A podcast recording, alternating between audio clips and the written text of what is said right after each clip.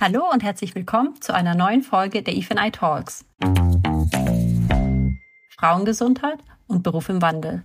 Ich bin Eva Poggio und ich freue mich, dieses Mal Alyssa Quaintance bei EFNI begrüßen zu dürfen. Liebe Alyssa, schön, dass du da bist. Ja, vielen Dank.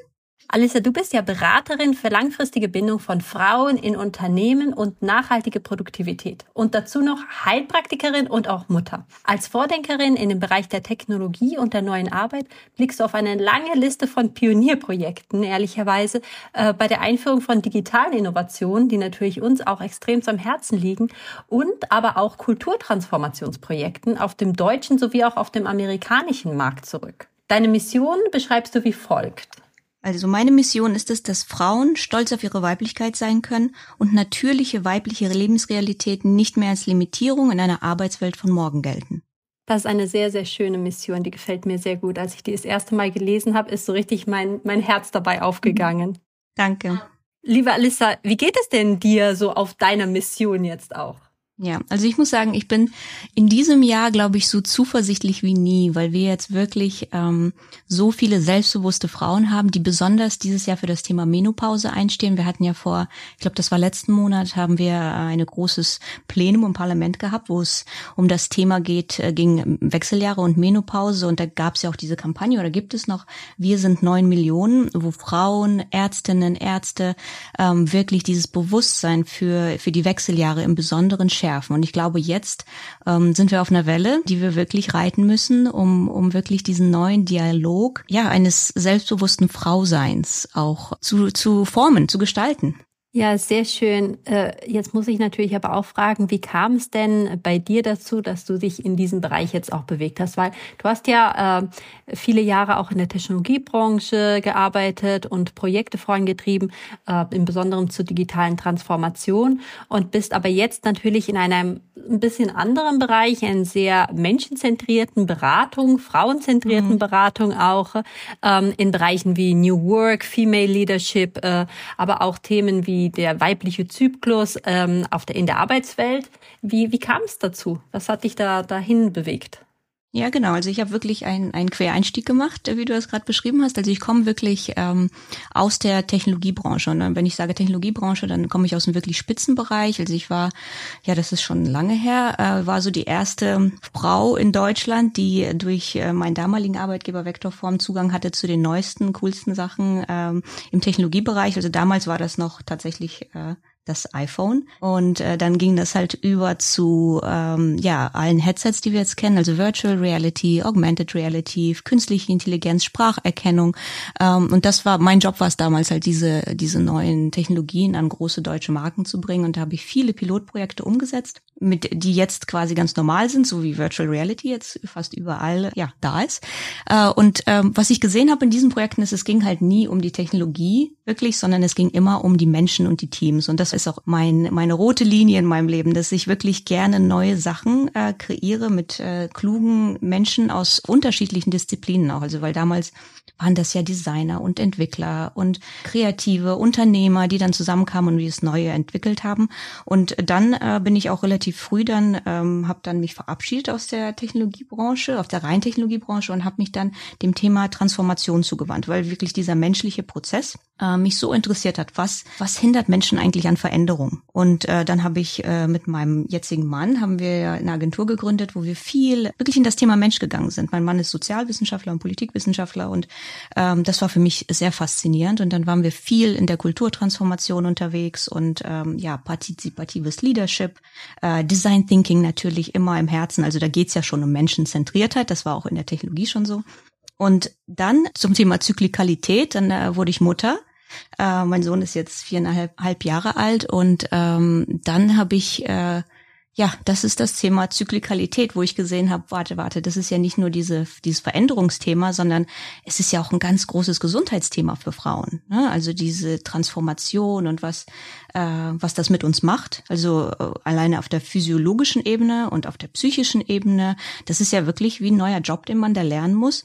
Und äh, die Narrativen, die wir, die ich hatte zu der Zeit ist, du kannst alles gleichzeitig machen. Dein Partner muss cool sein und das ist er auch bei mir.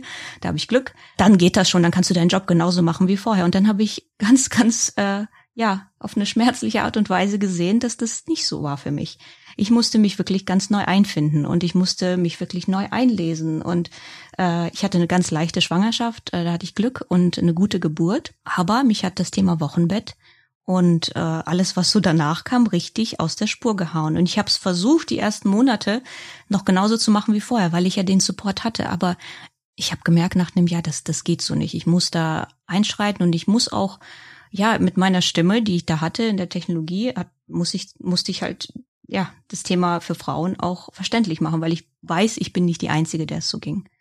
Und dann habe ich geguckt, was, was kann ich machen, um das Thema Gesundheit zu verstehen, ohne ganz neu Medizin studieren zu müssen. Und dann habe ich mich für die Heilpraktika-Ausbildung entschieden. Und die Menschen, die kennen, was die Heilpraktika-Ausbildung so äh, beinhaltet, weiß, das hat nicht, nicht viel mit Kräutern zu tun oder Energiearbeit, sondern es ist eine ganz, ganz äh, bodenständige deutsche äh, Grundausbildung äh, in, in medizinischem Wissen. Und äh, das habe ich für vier Semester gemacht hier in München.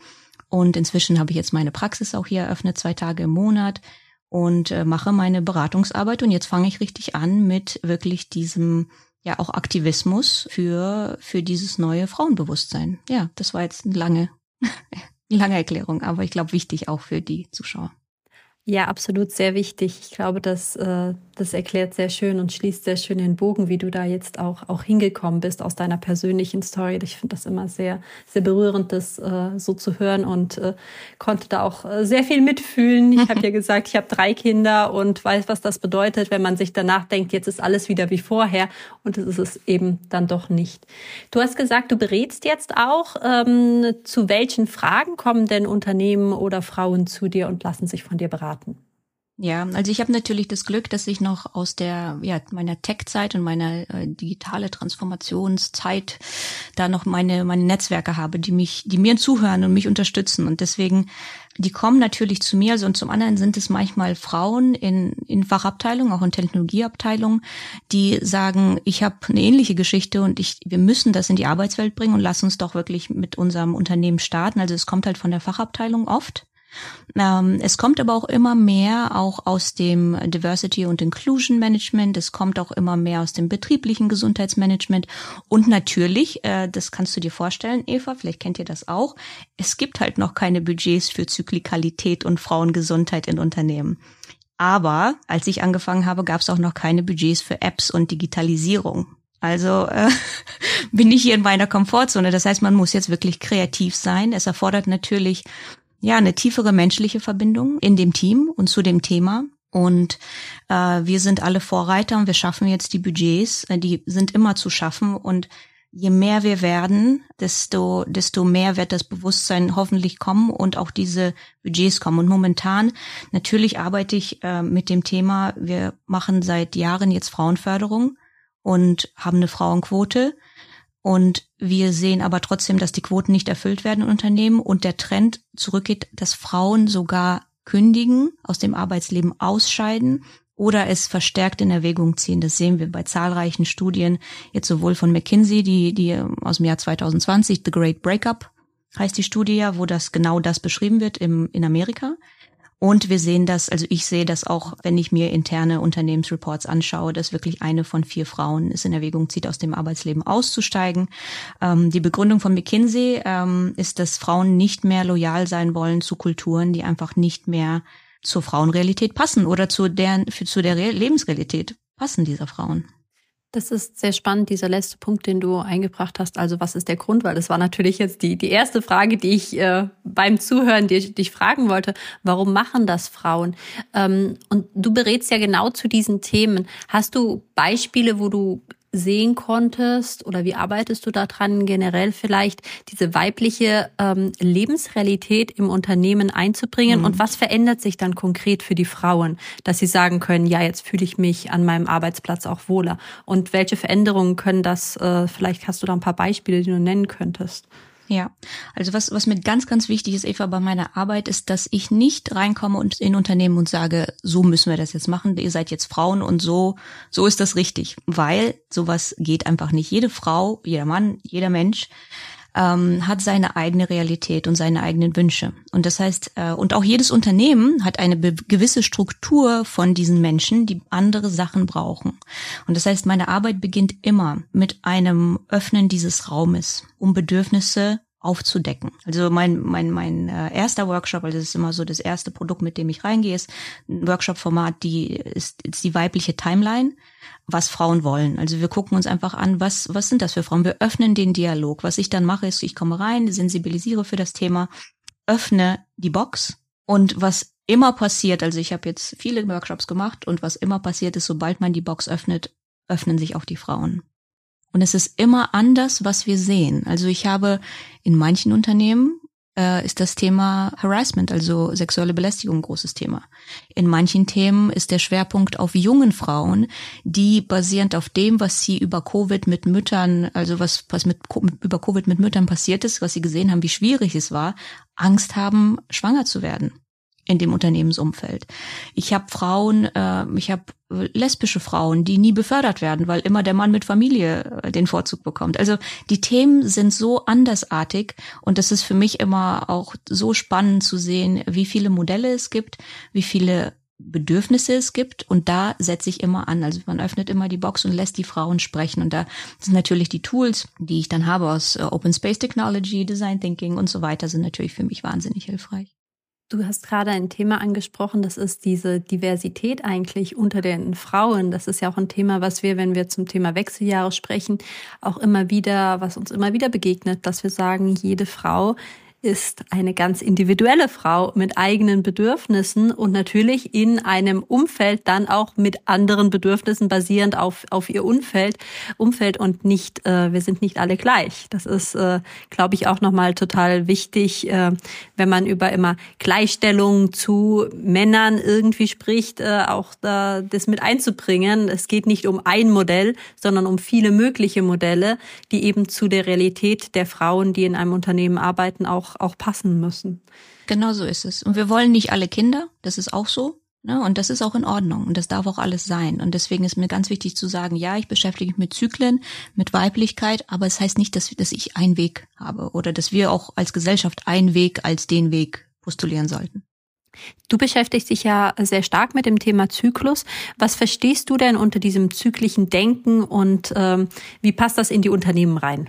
Ja, also zum einen ist das so eine, ja, so eine Mental Health Frage auch. Ne? Also wir sehen ja immer Depressionen, Burnouts, ja, auch die, die, den, den, die Schwierigkeiten, also den, den Dip mit dem, mit den Wechseljahren, ne, wenn man da in, in Schwierigkeiten gerät, das sehen wir ja immer als, als Pathologie.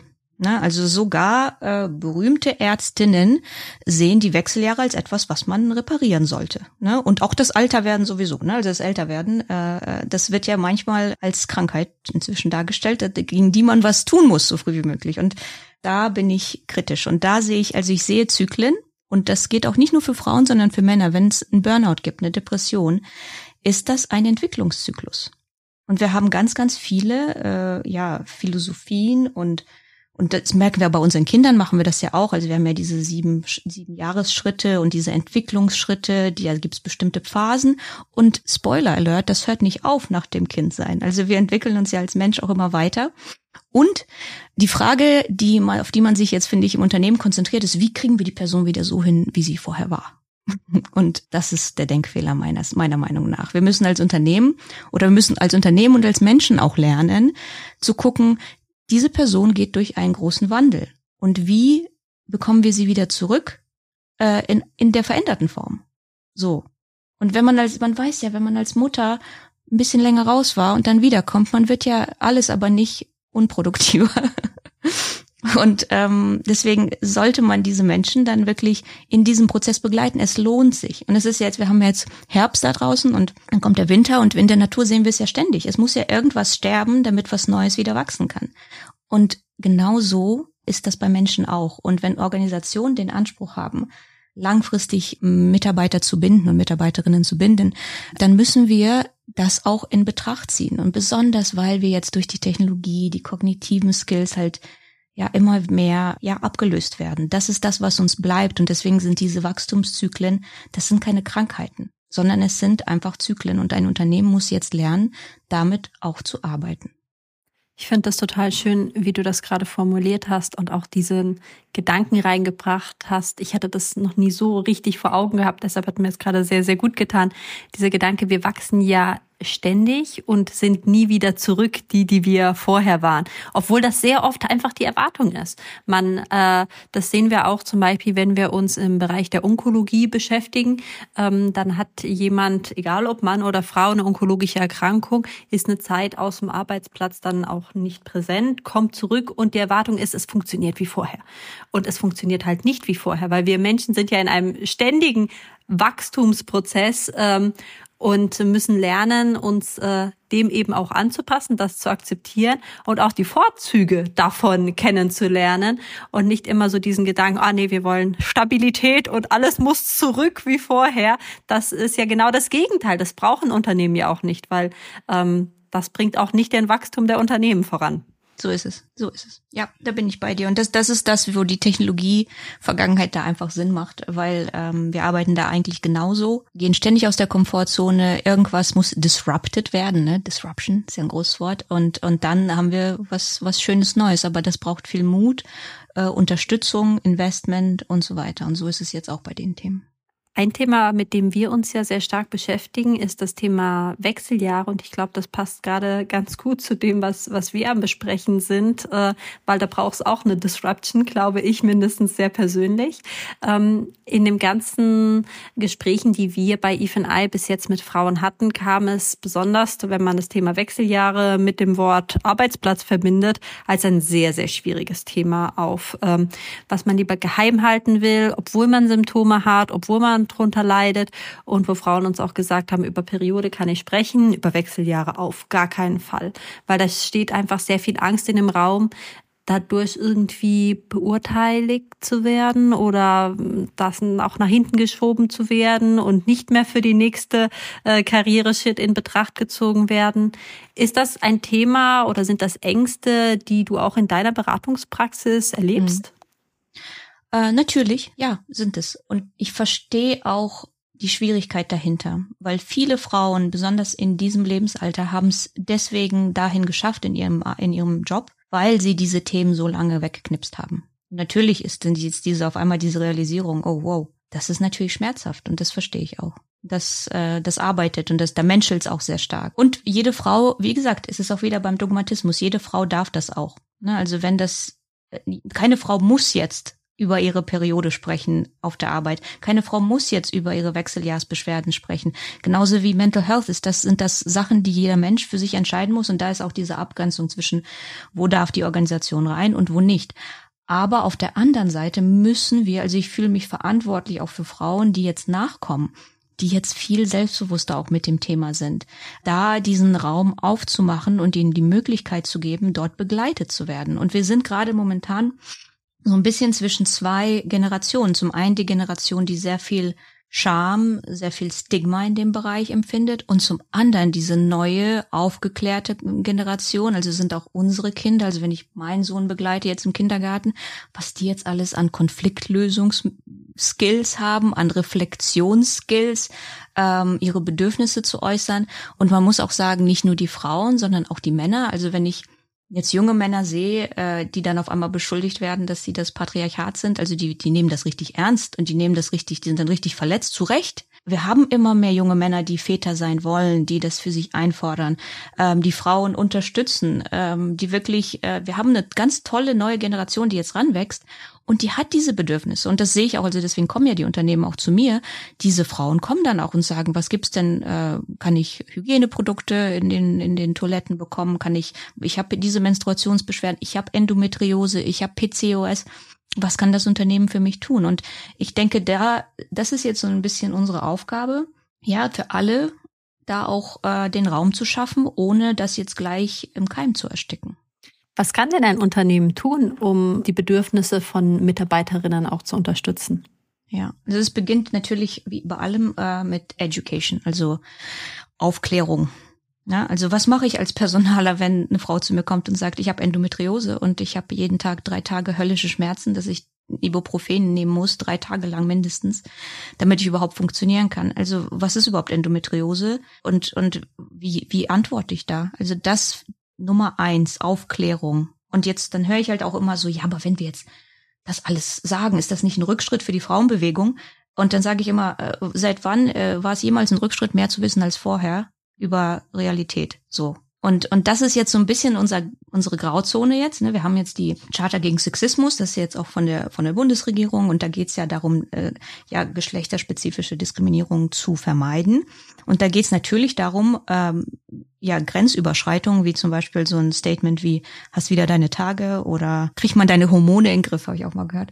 Dass man sowas natürlich gleich unterbindet, aber dass man nicht gleichzeitig unterbindet, dass Bedürfnisse von Frauen geäußert werden dürfen, weil sie dem Geschlecht zugeordnet werden. Und das ist natürlich auch spannend und deswegen ist ja das Thema so komplex. Und das, das ist, was mich begeistert. Es gibt kein richtig oder falsch, ne, da. Also es gibt nicht, ja eine klare Ansage und das ist ja die Welt jetzt auch so ein bisschen. Ne? Es gibt ja auf die meisten Sachen keine klaren Sachen, obwohl obwohl wir wollen ja alle leichte Lösungen. Ne? Wir wollen Parolen, wir wollen äh, ja eine Flagge uns aufs Profil machen, damit äh, wir für was stehen. So einfach ist es aber nicht. Und so ist es auch mit Frauengesundheit am Arbeitsplatz. Was können Frauen tun, die jetzt in einer Firma sind, wo man vielleicht auch schon angefangen hat, über solche Themen nachzudenken, zu sprechen um genau diesen Dialog zu fördern? Weil du hast ja gerade auch gesagt, es, äh, es ist nicht so einfach, so ein bisschen zwischen dem, ich möchte eigentlich nicht als Frau irgendwie gesehen werden, ah, die hat mehr Beschwerden vielleicht als ein Mann in einer bestimmten Situation, möchte aber auch ganz offen über die spezifischen Bedürfnisse von Frauen offen reden können. Was würdest du da jeder einzelnen Frau empfehlen?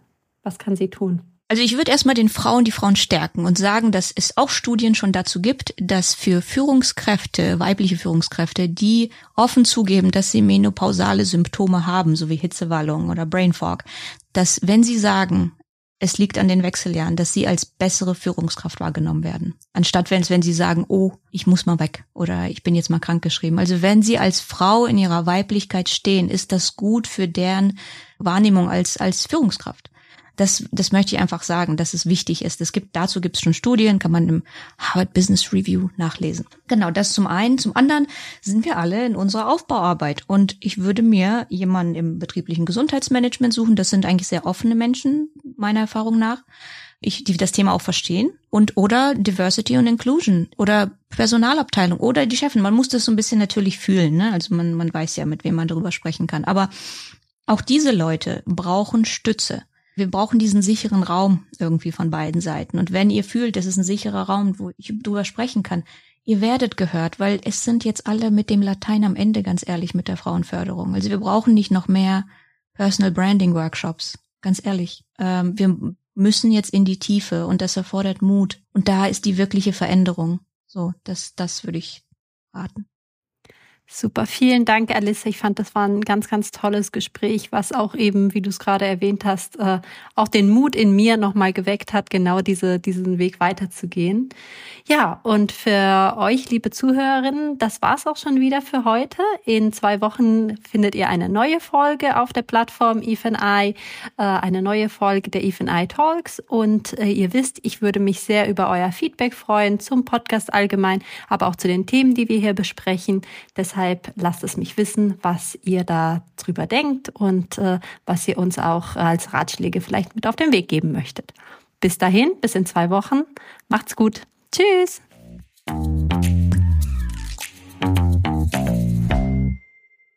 Dieser Podcast wurde produziert von WePodit.